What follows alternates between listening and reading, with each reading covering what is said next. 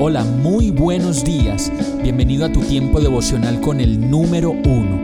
Qué alegría saludarte con la certeza de que Dios está obrando en tu vida su perfecta y buena voluntad, ya sea porque estás aprendiendo de un momento difícil o porque estás disfrutando de su amor a plenitud con paz y tranquilidad. Llegó la hora de tomar tu Biblia, pues de seguro Dios te va a hablar, te va a reconfortar y lo mejor de todo, te va a dar las respuestas que estabas buscando. ¿Qué esperas? Vamos, súbete de una vez en este pequeño pero eterno vuelo devocional con destino al cielo. Y el mensaje de hoy se llama Trabajo de parto.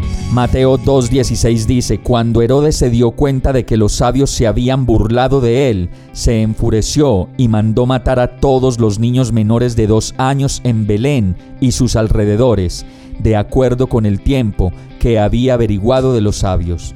Imaginémonos por un momento a María en embarazo y la manera como su trabajo de parto inicia de manera anticipada por las terribles noticias que decían que Herodes había mandado matar a todos los niños, pues el objetivo era acabar con el ungido del Señor, el Hijo de la promesa.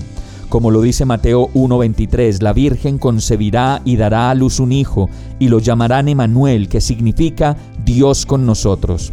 Y es impresionante ver cómo las madres, desde que saben que están encinta, inmediatamente abrazan en su interior una coraza de protección por sus hijos, que las hace defensoras inquebrantables de la vida de su bebé, pues para ellas es el tesoro más preciado. Pero no solo eso, sino la encrucijada por la concepción del Mesías, que solo de manera divina se resuelve cuando un ángel del Señor se le apareció en un sueño a José, hijo de David, y le dijo, no tengas miedo de recibir a María por esposa, porque el niño que lleva dentro de ella fue concebido por el Espíritu Santo. Su travesía para ponerse a salvo no tarda en ponerse en marcha, pues entre María y José solo hay un propósito, y es el de defender la vida de su hijo a como dé lugar.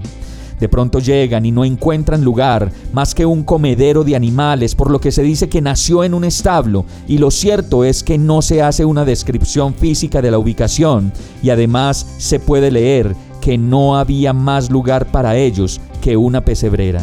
Y el trabajo de parto continúa en las condiciones más inhóspitas y como sigue diciendo la palabra, mientras estaban allí se le cumplió el tiempo.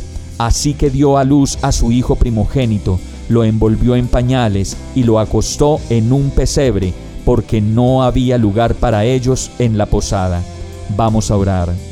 Señor, perdona mi ignorancia de ti, pues olvido tan fácilmente quién eres y toda la historia que hay detrás de la historia de amor más grande de la humanidad, el haberte hecho hombre para perdonar mis pecados y hacerme libre y para darme la vida en abundancia que viniste a darme desde la eternidad. Hoy vuelvo a ti y te pido que no me permitas olvidar nunca quién eres, el Redentor, mi consejero admirable y el Mesías. Me entrego a ti una vez más, agradecido por todo lo que tú eres y siempre serás, en el nombre de Jesús. Amén.